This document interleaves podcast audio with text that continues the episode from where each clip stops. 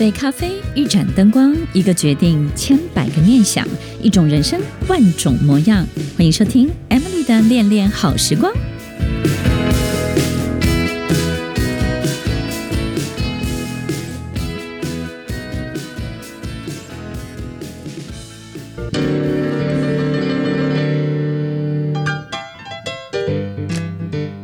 在人多的地方，你总是觉得自己很孤单。这一群人仿佛你相当的熟悉，但是又相当的抽离。在所有的人的面前，你总是局促不安。但是当你有目的性的、有标的性的要去完成某些任务的时候，你又能够勇往直前。听众朋友，有没有可能我们对好多事情的容易焦虑，造成我们对许多事情的高敏感的特质？而这些特质也让我们成为一个对所有的讯息非常非常紧张的人呢？欢迎收听《恋恋好时光》，我是 Emily，在每周六晚间八点到十点，与您在空中共度美好的时光。听众朋友，在我们今天分享歌曲呢是。披头士，Beatles 的早期的一些歌曲，那这些歌曲当中呢，其实有很多真的是很特别。不见得是我们耳熟能详的，但是有一些很特别的这种节奏啊，或是他们在创作的一些背景。每次我看到这个特别的团体，不管是这个皇后合唱团，或是披头士合唱团，其实我都觉得他们在某一个年代的某一个时间段里面呢，代表着很特别、很特别的一种翻搅的精神，跟当时的文化其实是融合又是对立的。那与其说是对立，不如说这是一个很大的这。这种极具呃改造的这种摇滚的精神，那么有时候我经常会想，这两种像像这样的这个创作者、这样的乐团的人，为什么他们有这么大的影响力，可以在那种年代、环境跟时间段里面，其实，在那个时候其实是更困难的，相对现在是更传统、更保守，但是他们却可以激起人们对精神的这种。这个跳跃式的向往跟追求，然后甚至呢带来更多更多的这种文化上面的改变。有时候我觉得他们到底是外星人呢，还是带着一个什么样基因特别遗传的人？为什么他们可以创作出这样的旋律，写出这样的歌词？为什么他们可以巡回全世界，影响这么多这么多的追随者？那我发现呢，其实，在读他们的许多的这个报道或者是文章当中呢，发现他们的情绪、他们的心思都相当相当的细腻，非常的细致，甚至呢，他们跟呃陌生人、跟任何人在一起的时候，都特别的能够感受到对方的这种心情里面的波动，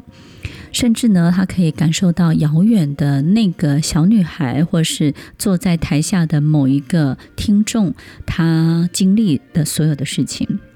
我觉得这是一种很特别的经验。以前我自己在台上上课的时候，我经常看到台下的学生，有时候我也会有一种感觉，就是我仿佛知道，好像他经历了什么，以及他为什么坐在这里。在诚挚的台北跟新竹中心呢，其实我们都经常会遇到很多像这样的大人或是小朋友。就是他来到这个中心的时候呢，其实是一个相当有能力的人，在各个方面的表现也都非常的好。可是他也在人际关系当中呢遇到了一些问题。他并不是缺乏朋友，也不是大家讨厌他，他其实是非常非常的焦虑，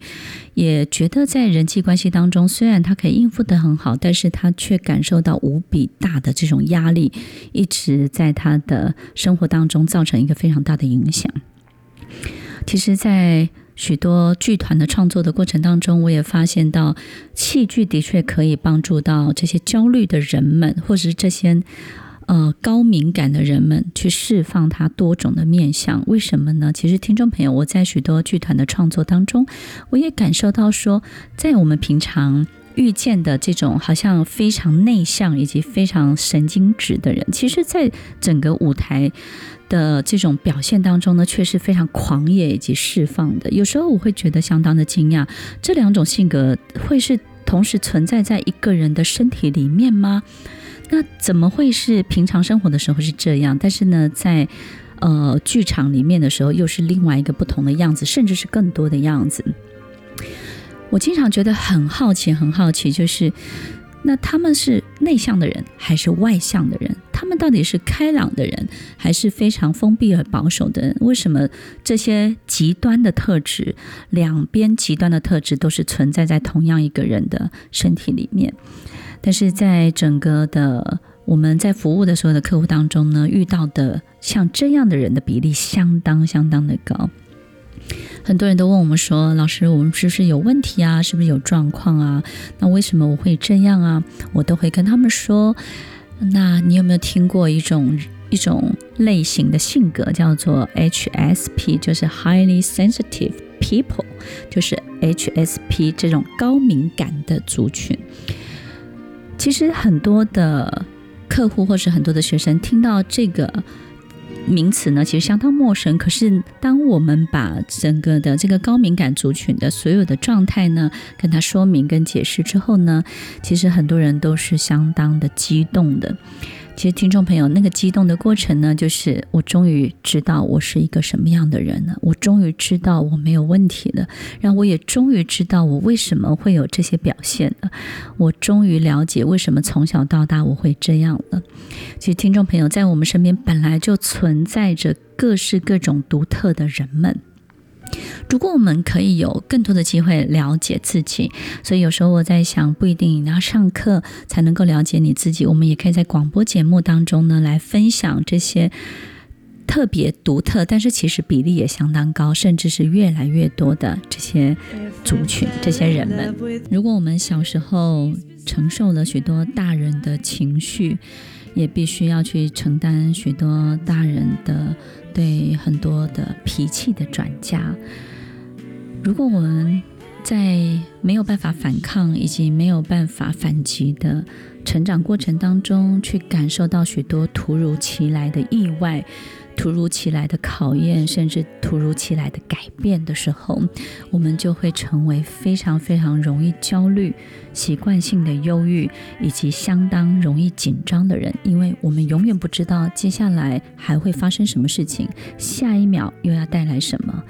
现在的这个好，此时此刻的美丽，此时此刻的美好，到底能够维持多久呢？欢迎收听《恋恋好时光》，我是 Emily，在每周六晚间八点到十点，与您在空中共度美好的时光。如果我们在成长的小时候，经常会遇到许多突如其来的改变的时候，好比可能经常变动一种生活的方式，或生活的动线，或甚至经常换学校，经常换住的地方，或是爸爸不经常规律的回来，或是妈妈有时候看得到，有时候看不到。当我们处在这样永远捉摸不定、没有办法有规则的这种有秩序的生活的节奏当中的时候呢，我们就会相当相当的紧张、相当的焦虑，你的身心都在一种备战的状态，永远在为了下一秒的这种考题或是考验而做准备，所以呢，你就会形成一种高敏感的特质，然后你会非常习惯性的察言观色，你会从许多的征兆当中呢，想办法要提前的去预备这件事情。好比说，你可能感觉这个人要离开了，你从他收拾包包的一个动作、折衣服的动作，或是他某一些语言、言语上的一些肢体动作的一些暗示，你就开始紧张了，因为你知道，哎，你你等一下是不是要走了？你是不是要怎么样了？所以，我们也会从许多的这种征兆去判定接下来要发生的事情，然后你就会开始预做准备，告诉自己：好，那接下来我要如何的去因应我要面对的这些事情。但是，通常我们也会养成一种性格，就是习惯性的放弃。这种放弃呢，就是我既然知道要分离，那我就宁可不要相聚。我既然知道要去承受这种分别的痛苦、分离的痛苦，那我宁可不要跟你见面。所以呢，我们经常也会开始养成一种预防的这种行为、预防的性格。所以对很多事情呢，就会没有办法非常开放的去接受。只要你感受到有任何一点点的危险，或是任何一点点的这种讯息，告诉你这件事情不会长久、不会永远。所以呢，其实高敏感的。孩子长大之后成为高敏感的大人，对于所有的亲密关系也会非常非常的小心，也会不容易踏进去非常紧密的一种亲密的关系，因为所有高敏感的人们，高敏感的大人，他们的人生里。不敢奢望永远这件事情，也不敢奢望长久，也不敢奢望所有东西有所谓的一辈子。也就是呢，其实，在成长的这个每一天当中的变动跟这个变数太大，让他们不敢想象所有的一切可以就这样走下去。让他们会觉得终终究会有危险的讯号出现，终究会有意想不到的一切发生。当他们习惯性的去感受这一切的时候，他们就不容易走进去一段非常稳定的亲密的关系。所以，听众朋友，其实高敏感的人们呢，也因为这样，随时随地在做准备。诚致集团在新竹中心文心路的新竹新时代教育中心，我们 open 一个非常大的一个剧院。那这个剧院本身呢，就是针对教育剧场的黑盒子教育剧场来做许多的设计，以及在这个设计当中呢，我们会提供更多的这些成长的训练的服务，提供给所有的孩子以及家长，还有所有的客户。那么黑盒子是什么呢？就是呢，其实我们在黑盒子的剧场里面呢，不管是颜色或是整个剧场的氛围呢，你很容易就卸下平常你自己的样子，以及你自己对很多事情的防备。我们比较能够在原来的性格当中呢，可以脱离出来，啊，让自己呢跟。更原始的自己可以好好的看见跟相处，那么这样说起来好像有一点呃悬，有点没有办法理解。大家可以想想看啊、如果我们穿着黑色的剧团的团服、黑色的裤子、然后黑色的头发走进整个黑盒子剧场，一片黑，你会不会觉得自己不见了？对不对？当我们自己不见的时候啊，那个真正的自己就要跑出来了。所以这个黑盒子剧场其实有很大的一个魔力。那么这种魔力呢，指的就是其实我们在这个剧场里头相当的释放，也相当的放松，并且很快的就能够把许多我们从前所未见的许多性格给释放出来。那么再回到我们刚刚提到的这个高敏感的族群，其实呢，这个黑盒子剧场也正是为了 HSP 这个高敏感的族群的孩子们以及大人们为他们提供的设计跟服务。所以，听众朋友，我们首先先来认识一下、了解一下自己，到底我是不是这样的人？在许多的我人生的成长的过程当中，我是不是一个害怕人多地方的人？但是很奇怪，在每一个人的印象当中，大家又觉得我人缘很好，好像我配合度也很高，所有的人都没有办法理解我是一个害怕人们的人。害怕跟人相处的人，所以这两件事情呢，其实，在大家对于你的印象当中是合不起来的。大家会觉得你是一个广受欢迎的人，然后呢，是让大家都能够记住你的人，但是你却觉得你自己害怕接近人。所以，听众朋友，如果你有一个第一个这样的特质，很有可能你就拥有了 HSP 高敏感的性格。高敏感的性格不是病症，它也不是一种。状态，它也不是一个奇怪的，好像我们有什么样的特别的这种独特的这种病况，其实都不是的。它就是一种性格，它也不是内向的性格哦，它也不是文静的性格哦，它更不是一个神经质。如果你发现自己身体里面，你这个人身上有极端的两种性格同时存在的话，很有可能你就是高敏感族群哦。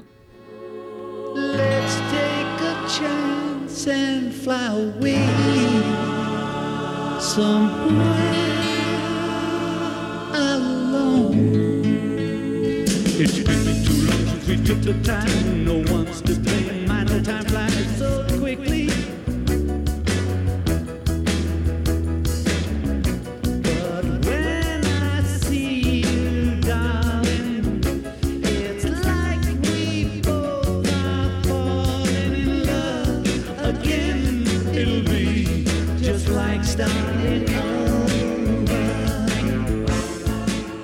讲话的时候，你可以畅所欲言；当你走下舞台的时候，你又希望自己可以单独的独处，不想再开口说话。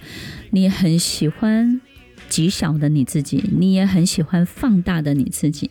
在你身上呢，你有高涨的情绪，你也有非常平静的心情。有时候你会觉得很奇怪，为什么你适合极大，也适合极小？当你发现你能够处理极大，你害怕极大，但是又能够驾驭极大；你喜欢极小，但是呢，又没有办法常常留在极小。你发现自己身上经常有这些极端的特质游走在你自己身体里面的时候，听众朋友，高敏感族群就是你最特别的性格哦。收听恋恋好时光，我是 Emily，在每周六晚间八点到十点，与您在空中共度美好的时光。其实高敏感的人们呢，也造成了他们一种很特别的这种魅力跟性格。所以呢，你会发现呢，其实他就是不是那种安逸型的人，对不对？他没有办法，就是一个事情呢。这个一一种日子过太久，他会他会紧张，他也会害怕，所以他不是安逸型的人呢。那高敏感的人也就会呈现一种不无聊的这种特质，也就是他的性格当中呢，其实也会相对的这种起伏比较大，然后呢也比较有趣一点，然后也比较对所有的一切固定的东西呢，他比较不会就是安逸的就这样过下去。所以呢，他每一天呢也可能都会把自己打理得很好，或者是呢每隔一阵子呢，他就会做好什么样的这种心理准备，准备。去做一个呃下一个阶段的改变，他不会把一个东西抓得太紧或太久，因为他认为这个东西是不可能一辈子这样的。所以呢，有很多人就容易爱上高敏感族群的人，会觉得这种人非常的神秘，对不对？就是哎哎，他他好像可以可以感受到你对他的这种情感，但是呢，他又觉得这个东西不会长长久久，好像随时在做好离去的准备。然后随时在做好分手的准备，所以也因为这些特质，求而不得最难将息，对不对？就是一个人，我们求而不得一个事情，我们求而不得的时候，最难将息，就是你的心情呢是最难平静的，所以也造成这种爱上这种高敏感族群的人呢，其实是相当辛苦的，但是呢又特别特别的爱，所以也在解释我们在高敏感族群面对两性关系的时候呢，其实也会有一些这种纠结。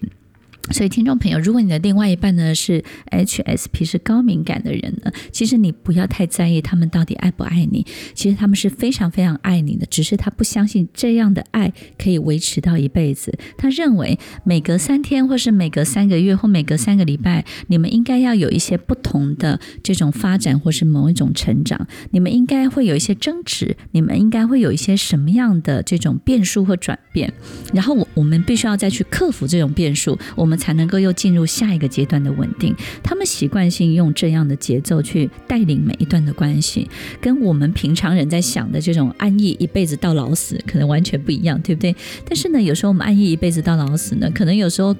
真的会有七年之痒，三年就开始沦陷。沦陷什么呢？就是开始。被自己的所有的懒散啊，被自己所有的惰性呢，把自己最可爱的样子就都不见了。所以其实高敏感的人，我们在跟他相处的时候，反而虽然有一些辛苦，但是也能够带动，也能够让我们在自己的管理上面，跟自己的成长跟追求当中，其实维持在一个非常非常好的状态。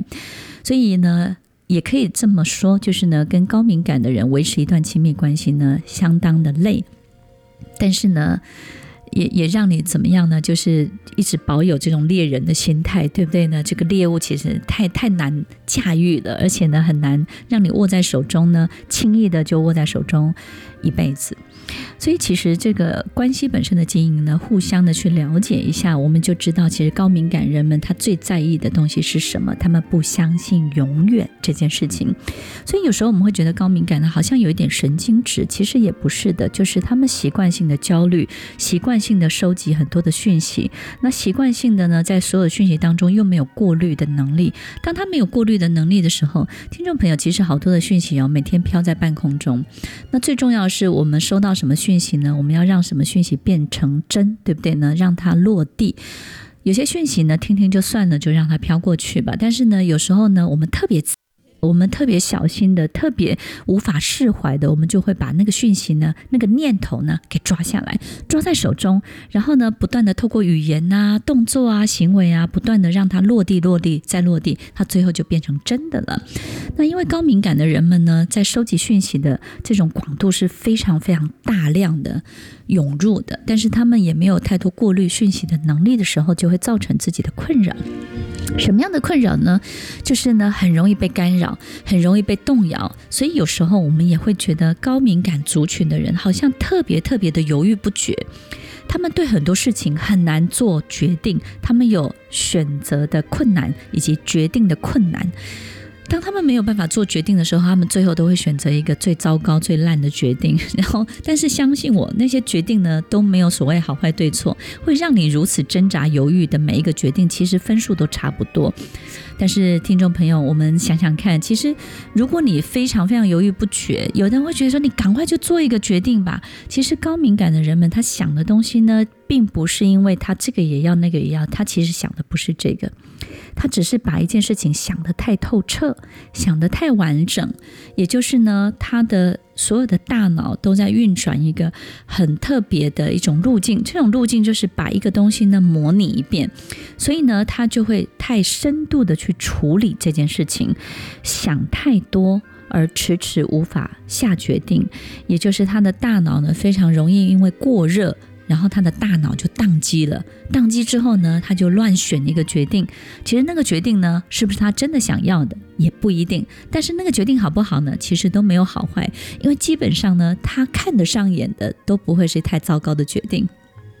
所以听众朋友，所以我们发现高敏感的。族群的人都很纠结，每天每天非常非常的纠结，对不对呢？我们有时候呢会觉得他们很不利落，想的东西呢想东想西的。然后你问他一件事情呢，他三天之后才会回答你，或者是呢他得想好久之后，他也给了一个好像不是很确定的答案。其实高敏感族群的人，也就是因为这样的状况。导致他们也有一个非常好的人格特质，叫做同理心。他们特别特别容易感受到别人的心情，他们特别容易感受到这件事情呢会牵扯到多少人，然后呢会让多少人摄入。那摄入的人呢会经历什么样的事情？当他们遇到这些事情的时候呢，会影响到他们背后的哪些人？他们的人生会起了一个什么样的作用在这件事情？也因为他想得太完整、太透彻，想得太多太多，所以我们就发现呢，他是一个特别了解人的人，他特别能够理解人们的内心深处的活动的人。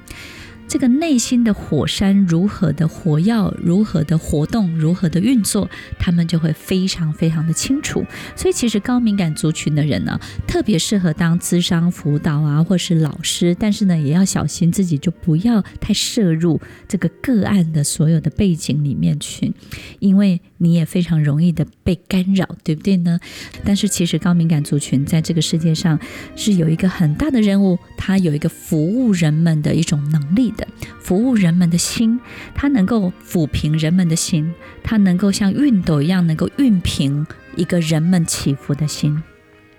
也许他的身心是相当相当的这种高涨的，不管是极端的两个部分同时存在在他身体里面，但是他同时也能够感受到更多人们的一切。当他们在服务人们的时候，他们都会有一个很特别的心情，就是把自己也当做他们，所以他们特别特别的容易入戏。所以，其实如果你是高敏感族群的人们，也要懂得保护自己。当你入戏的时候，要记得那不是你，那也不是你该关心的。虽然你的感受如许如真，好像完完全全跟你的个案、你的客户、你要帮助的朋友是一模一样的，但是要记得，你永远不是他哟。你是追求完美的人吗？追求完美的人经常会给别人一种优柔寡断的印象，其实是因为会仔细考虑每个决定可能造成的后果是什么，必须付出的代价又是什么，甚至是自己可能对他人造成的很多各方面的影响，以及别人会怎么样的看待自己。也就是呢，高敏感的人们经常会从各个不同的角度看待同样一个事情。我们可以说他对这件事情理解得非常的透彻，我们也可以去感受到在。在这个过程当中，其实很有可能他把自己放在一个玻璃球里面。他经常在透视的每一个行为当中呢，让自己相当的受伤，因为他也把自己摊开来给他的朋友，他也把自己的心房打开来，邀请所有的人走进来，他也轻易的能够走进别人的世界里面去。听众朋友，如果我们是高敏感族群，要记得，当你有穿梭的能力的时候，要记得你的界限在哪里，你的防护罩在哪里。当我们没有界限的时候，的确可以迎接所有的人事物。但是这个界限一定要在你的手中，在你的心中，在你对这个世界所有美好的想象里，而不是开放所有的一切，让别人侵占你、占有所有你的一切哟。听众朋友，你会过度在意天气的冷热，或是你的衣服有没有脏掉、湿掉，你的手脚有没有弄脏、弄灰？你的鞋子合脚或是不合脚，或是这个夹子夹的对不对？头发有没有绑歪？你有没有人形容过你怪癖很多、很挑剔，觉得你是个怪咖呢？有没有可能你不是怪咖，你就是高敏感族群的人呢？今天我们介绍了这个 HSP 高敏感族群的大人，其实小孩也是哦。那么在我们服务的客户跟对象里面，充满了过动以及高敏感族群的人，也就是呢，其实，在我们的周遭，其实这些人呢，也当然在职场或是在很多的角色里面呢，也担当了一个非常重要的领导人的角色。其实，我觉得一个领导人除了要有过人的这种 energy 能量之外呢，其实还要过人的敏感度。也就是过人的能量加上过人的敏感度，其实也成就了一个伟大的 CEO，对不对？伟大的领导者，他的所有必备的这些条。有时候在前期成长的前期当中呢，经常会发现孩子会被误以为他的表达有问题，或是在职场当中会让别人会觉得这种。人是不是他的沟通能力有问题？但是其实高敏感族群的人在这个部分呢，都会有这样的状况。可是当他们的情绪，当他们的某一些这个呃语言能力或者是这个工具能够用得非常好的时候呢，其实他又能够把自己表现得更好。所以其实，在很多的这种相处的过程当中，我们都会误以为，好，误以为他们是。呃，可能就是很封闭的人，或者是很内向的人。其实呢，也不是这个样子的。当他们在某一些追求当中的时候，你绝对感受不到他们的内向。你会发现，他们也好喜欢冒险，好喜欢刺激，很喜欢大的考验。我没有看过一个高敏感的大人，他不愿意接受大挑战。几乎没有，也就是他，他也好渴望他的人生呢有一些大的进展，他也好渴望在一个重要的位置做重要的事情，然后他也很愿意去接受，只是呢，他在接受的过程当中呢，他跟一般热情的人比较不一样，热情的人呢就容易虎头蛇尾，很热情的人呢就是在前面的时候呢非常非常的投入，在后面的时候呢就是很容易就溃散成军，对不对呢？那。可是高敏感的人比较不一样，他的启动是很难的，但是他在后面呢，其实是油门一路踩到底的，就会做得非常非常的好。所以你也可以说他是一个慢热的人。当他热起来的时候，哇，那个力量是真的力大无穷的。所以我们发现，哎，这种高敏感族群的人真的是很好玩哦。你会发现他有很容易受到惊吓，因为他经常处在一种备战状态，对不对？他走在路上哦，你你不要说走在路上哦，他走在办公室的这个 partition 的中间，你只要突然的喊他一下，他都会吓一跳的。所有你觉得你要给他的惊喜，对他而言都是极大的惊吓。所以你会发现，哇，这、这、他、他、他、他到底在做什么？他、他怎么可以焦虑到这种程度？可是听众朋友，他就是这样，他永远在一种紧张、焦虑跟备战的状态当中，所以。我们会以为这样的人应该不喜欢变数，不喜欢变动吧？其实听众朋友刚好相反，他们不是喜不喜欢，他们是习惯变数，习惯变动。没有变动，没有变数，他也会焦虑到极点。但是高敏感除了这些可爱的性格特征之外呢，还有一个就是他非常的聪明。我们刚刚提到他的大脑在运作的过程当中呢，跟一般人的这种完整度又更不一样，所以也导致他们。不只是敏感哦，还相当的聪明。他们在镜像神经元，我们的大脑的一个镜像神经元的功能当中呢，又特别的活跃。那听众朋友可能没有听过镜像神经元，或是有听过，其实镜像神经元有一个很重要的功能，就叫模仿。我们经常有听到一句话，就是像不像三分样，对不对呢？其实我们镜像神经元很活跃的人，就很容易看一眼就大概知道怎么做，做了之后呢，就八成像。他们在读一本书的时候，也也是很特别。看一本书速度非常的快，除除非那本书像金庸一样哈，就是所有的情节呢非常的紧凑，然后呢急转直下，然后同样一本书里面有各式各种不同的故事组合而成。如果只是单一的故事，这种高敏感族群的人在阅读一本书，其实不到三十分钟，甚至十几分钟，他就大概知道这本书在说些什么了。有时候他在跟别人谈话讲话的时候呢，大概知道这种人表达的某些特征之后，听了三分钟五分钟。就大概知道这种人的性格以及他讲话的模式是什么了。所以，这种镜像神经元的这种能力呢，最大的好处就是带给高敏感族群，他在学习跟复制某些事情的能力特别特别的强。我们也可以说他图像思考的能力很强。可是事实上，他的模仿、学习、复制跟看一眼就知道，以及如何在所有的事情当中去抓住某些事情的诀窍、某些事情的要点。我们经常说，一件事情呢，懂的人呢看热闹，然后。不懂的人看热闹，懂的人呢看门道。那么高敏感族群是专门看门道的，也就是呢，他很容易在一个事情当中知道重点是在哪里。所以，听众朋友，这种镜像神经元的功能相当相当的活跃，也让所有的 HSP 高敏感族群的人呢，他也有一种能力哦。这种能力是什么呢？各位想想看，他能够大概从一个大致的状况之下感知重点是什么。也就是让一个事情本身看一眼之后，模仿出它的重点，模仿出它的要诀，模仿出它的关键跟诀窍，对不对呢？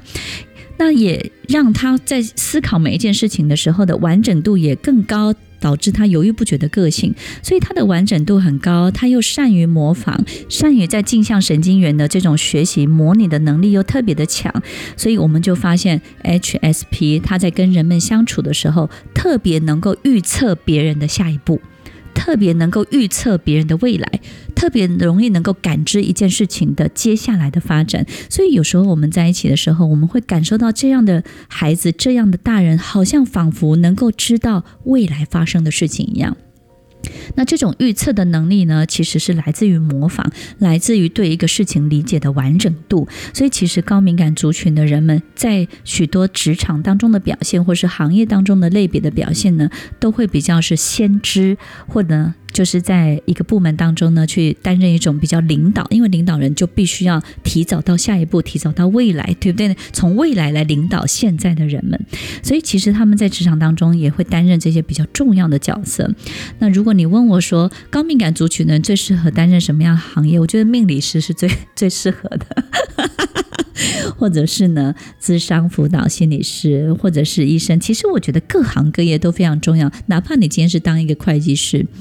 如果你能够提供给客户一个非常好的预测，我相信呢，客户也能够得到很好的参考。你说是不是呢？所以，听众朋友，如果你是高敏感族群，你要知道我们的困难在哪里，以及我们要面对的考验是什么。我们之所以焦虑不安，到底是为了什么？但是我们最大的好处是什么？我们最大的优点是什么？我们为什么可以走到未来？但是呢，我们也可能对于现在的不安的程度会比别人高一点，有好有坏，有期待，但是呢，也有压力。在我们面对未来的时候呢，要知道自己来到这个世界的任务是什么。所有高敏感族群的人们呢，因为特别能够理解别人的心情，特别能够收到最多的讯息，特别能够感知到最多最多的一切，所以呢，我们也特别容易爱哭，特别容易感动。特别容易能够感受到很多很多事情，所以听众朋友，如果你是高敏感族群，你要记得你是来这个世界提早。感受这个世界的美好，然后呢，当我们提早感受到这个世界的美好，就要把这个美好让它发生，让它出现在现在，用这个美好来引领、来领导所有现在的不安的人们。所以，如果你能够提早感受到美好，那么你的任务就是把这个美好带给这个世界所有不安的人们哦。